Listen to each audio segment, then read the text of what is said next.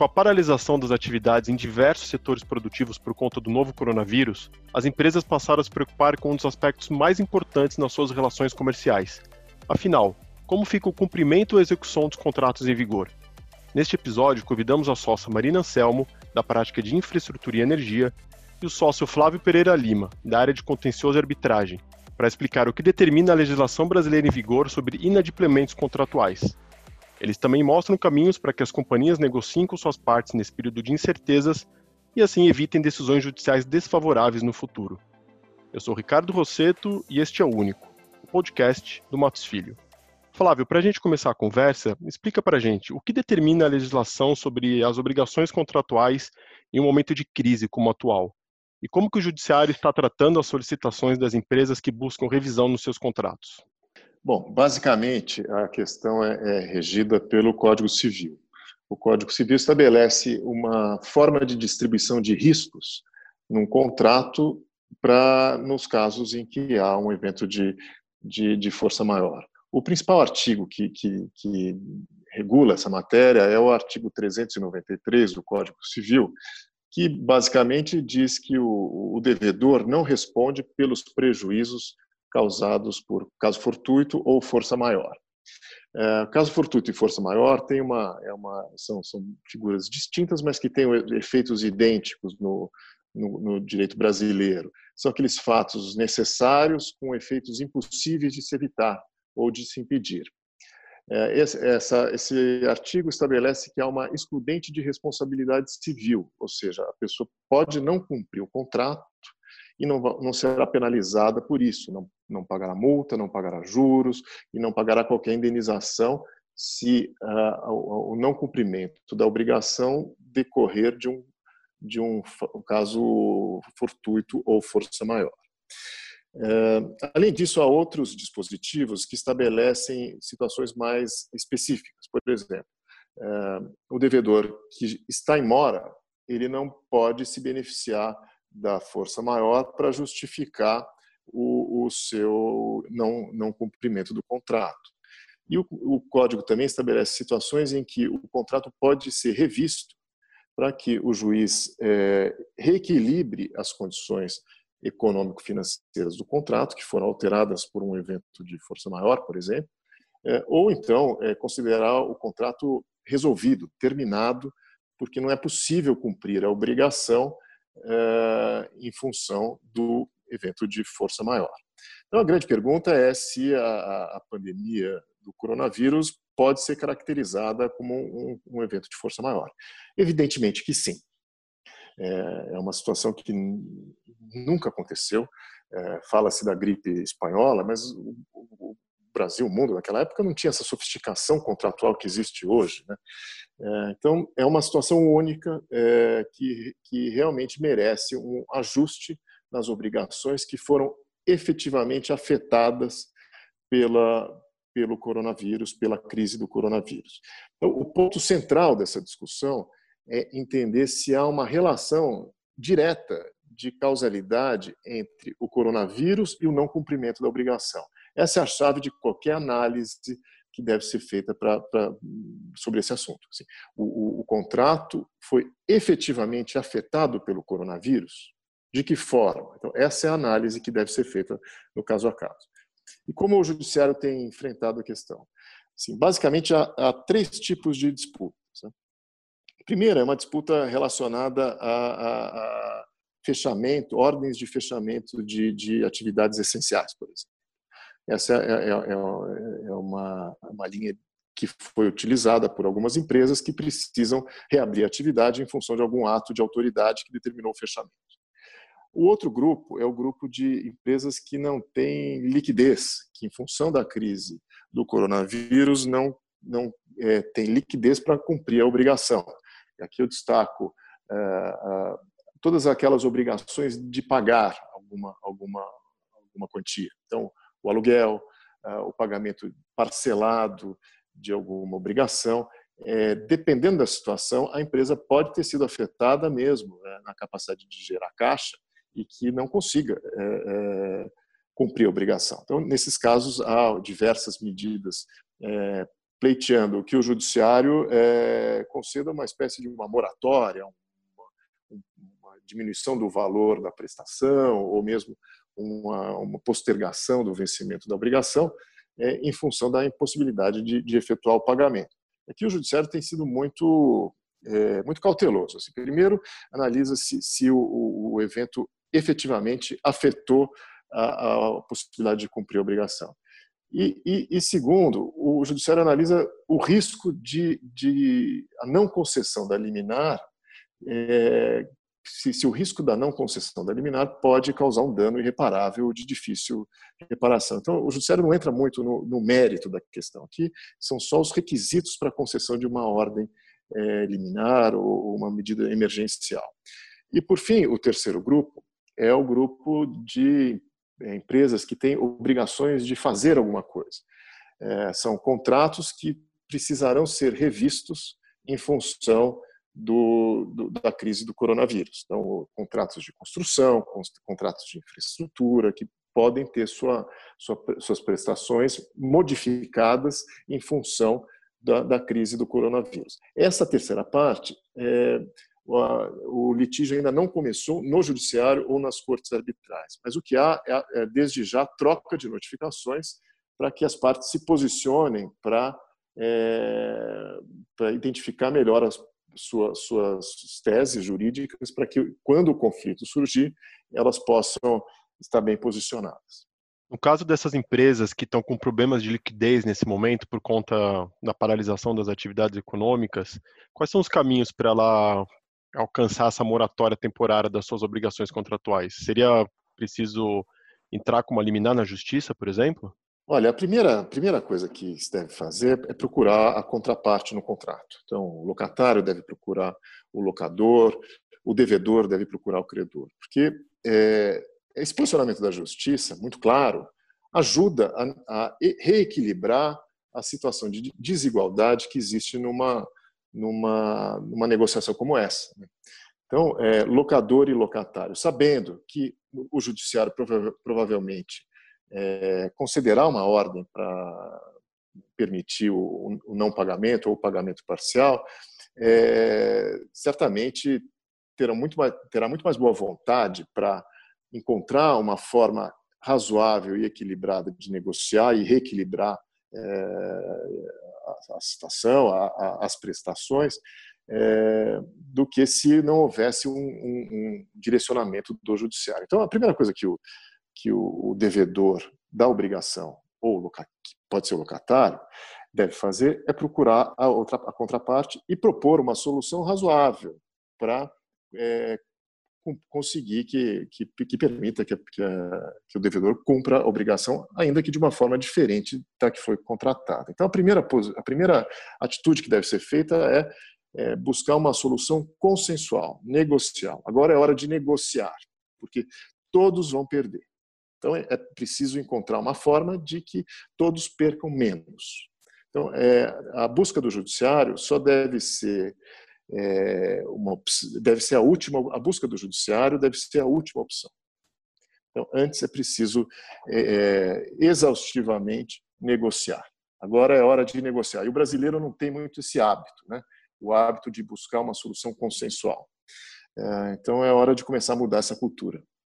Flávio, no caso dos serviços considerados essenciais pela lei, como o setor de energia, por exemplo, que tipos de cuidados são necessários para que as companhias mantenham a continuidade dos seus serviços e, ao mesmo tempo, preservem a saúde dos seus funcionários? É, recentemente, o Supremo decidiu é, que a esfera federal, estadual e municipal tem competências concorrentes para decidir essa questão. Então, isso enfraqueceu muito a tese dos, dos serviços essenciais, que tinham eh, que, que, eh, que, se baseavam no decreto federal que definia quais eram os serviços essenciais e que, portanto, o, o Estado e o município não poderiam é, ampliar essa lista ou, ou, determinar o fechamento de atividades essenciais é, como vinha acontecendo. Então, como o Supremo decidiu que todos podem legislar, é possível que uma atividade essencial venha a ser fechada é, por, uma, por uma ordem municipal ou estadual. Então, aí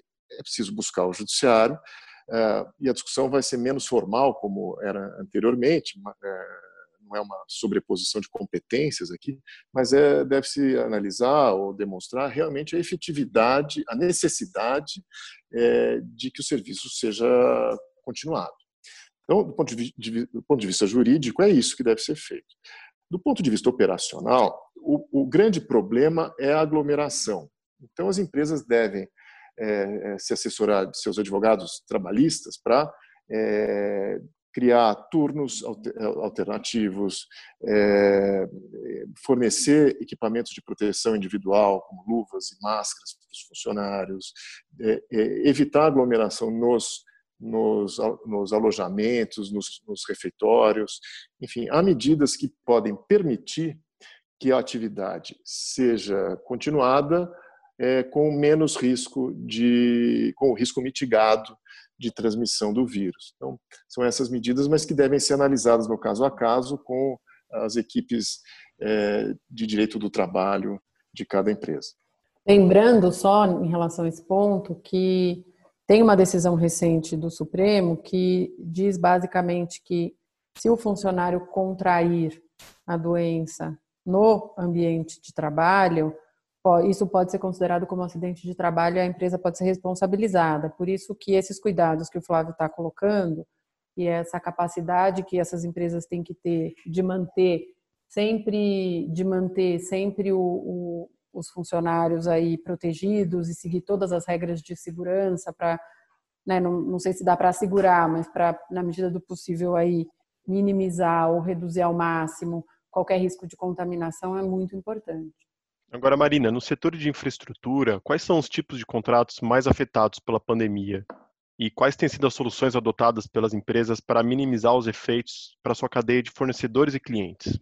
Olha, eu acho que para o setor de infraestrutura, a gente tem muitos tipos de contrato. Vou tentar é, dividir aqui e, e mencionar aquelas categorias que têm sido as mais relevantes. A primeira delas, sem dúvida nenhuma, são os contratos de construção no âmbito da infraestrutura. Né? Muitos desses projetos de infraestrutura eles estão em fase de construção e, é, naturalmente, por conta de algumas limitações aí trazidas, tanto práticas quanto jurídicas, trazidas pela crise do coronavírus, naturalmente esses contratos têm sido em alguma medida impactados. Então, é, tem havido uma série de discussões sobre a capacidade das construtoras de continuar cumprindo as suas obrigações, cronogramas e responsabilidade de um lado, do outro lado, é, os donos da obra, aí que também têm as suas obrigações, seja perante órgãos reguladores para as atividades reguladas, que em geral a infraestrutura a grande maioria é, quanto em relação, por exemplo, aos seus financiadores que têm que cumprir cronogramas de entrega de obra e coisas do tipo, também precisam é, se assegurar e a gente tem visto é, bastante discussão, muitos impactos e acho que a, a, o caminho negocial, como colocou o Flávio mais cedo, ele tem sido essencial, sim, é, para que se encontre uma solução que viabilize é, de uma maneira que funcione para todas as partes envolvidas a continuidade daquele trabalho de forma a minimizar as perdas. É, então, esse tem sido, de fato, um setor bastante afetado. Um, um outro setor bastante afetado é o próprio setor de energia elétrica. Por quê? Porque com a queda da demanda, isso tem sido amplamente noticiado da, na mídia, é, tem havido é, uma redução naturalmente no consumo de energia elétrica. As distribuidoras que haviam celebrado contratos para aquisição de energia elétrica estão sobrecontratadas, né? Então tem mais energia comprada do que vão precisar efetivamente para atender. Isso vai gerar um descasamento já houve notificações das distribuidoras para é, as empresas aí geradoras, o que também vai gerando um efeito cascata. Então, é, nós temos visto um grande impacto nesse setor. É, o problema no setor de energia é, tende a ser mai, maior e mais estrutural e, eventualmente, vai haver, como já houve aí na medida provisória que fala do eventualmente do empréstimo similar àquele da conta CR do passado, de maneira a criar uma liquidez, fornecer uma liquidez para essas empresas que têm sido afetadas. Então, acho que o setor elétrico é um setor também onde a gente tem visto muito impacto. e, naturalmente, nos contratos de concessão de rodovias e aeroportos. Aeroportos, acho que é, né, é óbvio, é, nem precisamos falar muito com toda essa, essa crise do coronavírus, o número de voos ficou muito reduzido, a demanda caiu profundamente, de uma maneira que de fato não dava para ser vista. Já há algumas medidas do governo também tentando dar algum alívio, é, pelo menos de, de, de momento, né, para essas empresas, mas é, são, sem dúvida, setores, aí é sem dúvida esse é um setor muito afetado. E, por fim, quando a gente fala de infraestrutura, via de regra, nós estamos falando de concessões, né? Não só, mas numa parcela grande. Concessões, sejam na modalidade de concessão ou na modalidade de parcerias público-privadas, e esses contratos também têm cláusulas de, de, de força maior, é, e também, por conta desse evento né, é, da crise do coronavírus ter causado impacto em diversos setores da economia, com reflexos também, em alguns casos mais diretos, no setor de infraestrutura, é, o que a gente vê é uma tendência grande de discussões de reequilíbrio econômico-financeiro dos contratos de concessão e de PPPs, dependendo do caso, de maneira a tentar trazer de volta um equilíbrio para esses contratos, na medida em que é, os preços que foram pagos, os, quando né, houve outorga, os modelos econômico-financeiros aí que foram trabalhados no momento da licitação, não previam, como não tinham como prever mesmo, é, o impacto de uma crise é, de saúde pública como essa. Então, é, nós entendemos que vai, vamos ver um grande número de pleitos aí nos mais diferentes setores de reequilíbrio econômico-financeiro e vai ser interessante ver como isso vai ser tratado aí pelos reguladores falando desse reequilíbrio econômico financeiro dos contratos, em que momento que as companhias poderão realizar uma mensuração adequada dos impactos da pandemia nas suas atividades? Olha, eu acho que algumas empresas já têm é, um pouco isso identificado em alguma medida, mas eu, eu acho que quando a crise é muito difícil hoje, né? A gente tem informações ainda um pouco contraditórias em relação ao prazo de duração da própria crise. Né? Então, enquanto, por quanto tempo nós ficaremos de quarentena? Já há estudos hoje que dão conta uh, de que pode haver outras quarentenas intermitentes aí ao longo dos próximos 12, 18, 24 meses, até alguns dizem. E a verdade é que ainda há, a crise é muito recente, né, do ponto de vista da ciência, e ainda há muitas dúvidas em relação ao comportamento é, que esse vírus vai ter, se as pessoas realmente que já ficaram doentes estão efetivamente imunes. Há uma série de perguntas ainda que não foram respondidas do ponto de vista da ciência. Por que, que eu estou falando isso? Porque é, o impacto efetivo vai depender um pouco da duração da crise e do momento da retomada. Né? Quanto mai, maior o período de paralisação, maior tende a ser, naturalmente, o impacto. Mas existe, além do, da, da incerteza em relação ao prazo, existe também uma incerteza em relação ao que será o novo normal no momento da retomada da economia. Então, há quem diga, por exemplo, que é, vai ser difícil, por exemplo, que a demanda é, nos aeroportos, nas rodovias, volte a ser a mesma, que a demanda nos segmentos de varejo volte a ser a mesma imediatamente. Se efetivamente nós tivermos uma um problema de desemprego, uma crise econômica mais profunda, com mais demissões e coisas do tipo, né, com uma crise de confiança também, é, o consumo pode cair. Isso pode afetar outros setores para além daqueles que hoje é, já estão aí colocados, identificados pelo próprio governo como os setores mais afetados. Então, é, é difícil prever em que momento efetivamente vai ser possível fazer essa análise, mas eu acho que ainda é cedo para ter qualquer conclusão um pouco mais definitiva. E acho também que, em relação aos temas contratuais que foram discutidos um pouco mais cedo nessa nossa conversa, e bem colocados aí pelo Flávio, é, vai, vai ser preciso também entender em que medida a intervenção do judiciário vai acontecer e em que linha vem essa intervenção. Porque apesar da força maior e do caso fortuito serem institutos bastante antigos no direito brasileiro, eu acho que a gente nunca teve que aplicá-los numa situação como essa. Então, há também aqui um pouco de uma, de uma, uma incerteza é, em que medida isso vai ser aplicado, até que qual vai ser o grau de nexo causal, até onde é que vai ser traçada a linha de, é, da causalidade direta, como colocou o Flávio mais cedo. Então, eu acho que ainda há bastante é, é, pontos que não estão definidos, seja em relação à própria duração da quarentena, aos efeitos econômicos que a própria crise vai ter, a forma como vai ser a retomada em alguns setores, né, que podem ter impactos muito importantes aí para a economia. É, que, que impacto isso vai ter efetivamente é, no desemprego, que impacto isso vai ter nas finanças públicas. Então, é, eu acho que a gente vai precisar viver mais um pouco. Talvez aí, no segundo semestre, é, a gente comece a ter um pouco mais de clareza, talvez ainda seja cedo para ter uma visão mais definitiva, mas um pouco mais de, de informações para que as empresas comecem a tomar decisão. Eu acho que nesse momento, ainda, decisões de planejamento, eu digo, né? nesse momento ainda, é, eu acho que todos estamos entendendo o que aconteceu e tentando resolver as crises, né? O planejamento, por mais que ele possa estar andando em paralelo, eu acredito que esteja em uma série de organizações já, é, ele ainda é inconclusivo.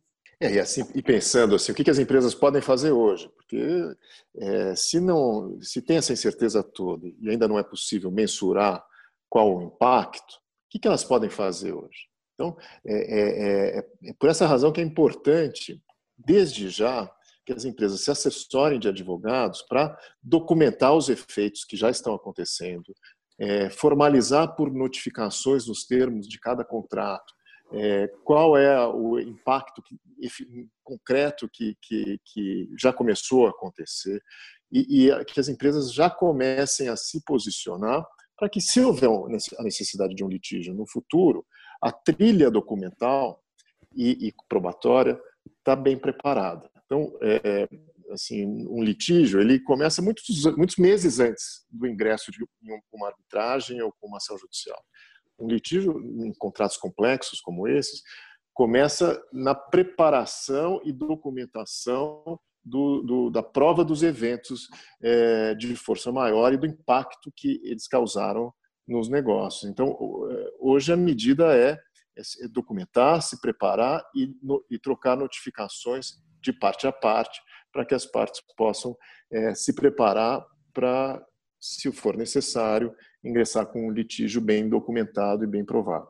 É, outra coisa importante é, em relação a, quer dizer, complementar em relação a esse ponto que, que o Flávio colocou, é que é, em muitos casos é, nós temos visto notificações de força maior simplesmente dizendo: ah, então temos aí a crise do coronavírus, não vou conseguir cumprir as minhas obrigações. Né? É muito importante. Alguns contratos, não todos eles, mas alguns tipos de contrato, eles têm um regramento em relação ao comportamento que as partes têm que ter, ou medidas que as partes têm que adotar, quando da verificação de um evento de força maior, seja ele qual for. É, antes de poder alegar a incapacidade como em, em, que pese a força maior e o caso fortuito sejam eventos é, previstos em lei, o contrato pode fazer uma alocação dessa responsabilidade. É, e em alguns casos faz.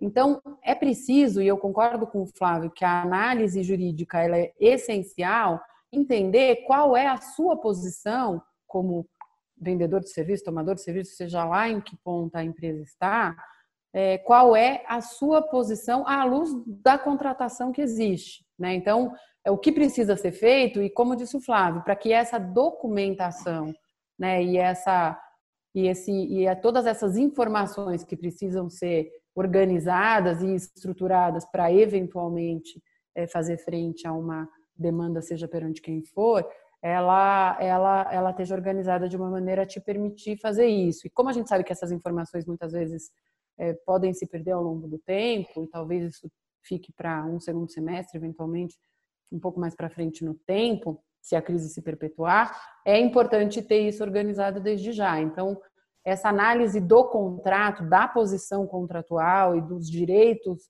é, ainda que né, se decida do ponto de vista de estratégia qualquer coisa diferente, ela é essencial. E, e, e é por isso que o envolvimento de, de um advogado, desde o instante é, desde o início do, do problema, quando se constata a existência de um potencial problema, ela pode ser muito útil e mudar aí toda a forma de, de conseguir levar adiante um pleito desse tipo.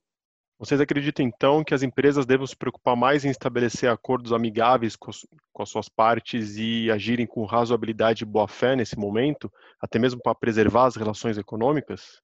Claro, né? são contratos de longa duração, né? empresas, normalmente empresas de, de, de, de excelente nível. Então, não, não, tem por que buscar o litígio num momento como esse. Agora é hora de, de, de encontrar um caminho razoável para para permitir que os contratos sejam cumpridos, ainda que de uma forma um pouco diferente. É, acho que se há um consenso, é que essa crise é inédita, sem precedentes e que afeta a grande maioria das relações contratuais. Então, as partes devem ter, por conta disso, o bom senso e razoabilidade para encontrar um caminho. Né? Quem melhor é, para encontrar um caminho alternativo do que as próprias partes? Né? Um juiz, um árbitro, provavelmente vai decidir errado ou de uma forma não tão boa quanto as próprias partes. Então, é por isso que elas devem buscar o consenso sempre numa situação como essa. É, eu concordo integralmente. Eu acho que se a gente aprendeu alguma coisa né, das crises passadas, e, e naturalmente, como eu concordo com o Flávio, elas foram diferentes, tinham uma razão diferente e tinham, tiveram impactos diferentes. Cada crise é, é, tem aí as suas peculiaridades, mas se há uma coisa comum, é que as circunstâncias mudaram diante de novas circunstâncias.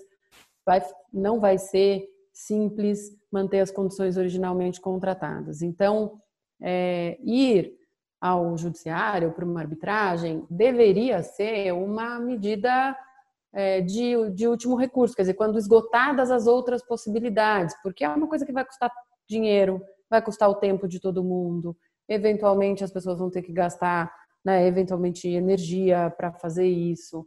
É, e a decisão, é, por mais que a gente acredite é, no direito, ela, ela pode não ser exatamente nos termos que se imagina. Então, nada como é, a gente aprender aí com as lições do passado, e claro, na medida do possível, e se a gente conseguir é, ter aí é, consensos, ainda que cada uma das partes tenha que é, abrir mão de, de, de alguma coisa, é, tende a ser a melhor forma de resolver conflitos, sim. Acho que hoje a gente tem também formas alternativas de solução de controvérsias, né, Flávio? Mediação, por exemplo, pode ser uma coisa interessante em alguns casos. Claro que não é uma verdade para tudo, mas pode, pode é, aparecer como uma solução para tentar resolver de uma maneira não litigiosa, é, inclusive porque existe uma como ela é uma crise sem precedentes, existe um pouco de ainda é, falta de clareza em relação a onde é que vão estar os limites é, da aplicação da força maior e, e, dos conceitos aqui que a gente está falando. Então, a gente acha que, claro, as coisas estão presentes, os eventos estão presentes, presente o nexo de causalidade, muito provavelmente isso vai ser é, reconhecido no judiciário, mas os limites, eles, eles não são, eles não são conhecidos ainda, né? Porque a gente nunca viveu um momento com um evento de força maior como é esse que a gente está falando agora. Esse é um ponto interessante mesmo, né? Porque se ainda há uma incerteza sobre o, a totalidade dos efeitos e, e, e sobre como resolvê-los, né? há tempo de buscar o auxílio de um mediador, porque a mediação é um pouco mais estruturada, demanda um pouco de tempo, mas é, as partes têm esse tempo, porque os contratos são são complexos, são difíceis, a solução não é óbvia. Pode ser interessante mesmo encontrar, é, buscar o auxílio de um mediador para solucionar, encontrar juntos a, a, forma mais adequada de cumprir o contrato no pós-Covid-19. Este foi o único podcast que reúne os especialistas do Matos Filho para analisar os temas jurídicos mais relevantes da atualidade. O programa está disponível nas principais plataformas de streaming. Assine para não perder nenhum episódio. Para encontrar outras soluções inovadoras para o dia a dia dos seus negócios, acesse também nosso portal de notícias. O endereço é matosfilho.com.br/único. Até o próximo episódio.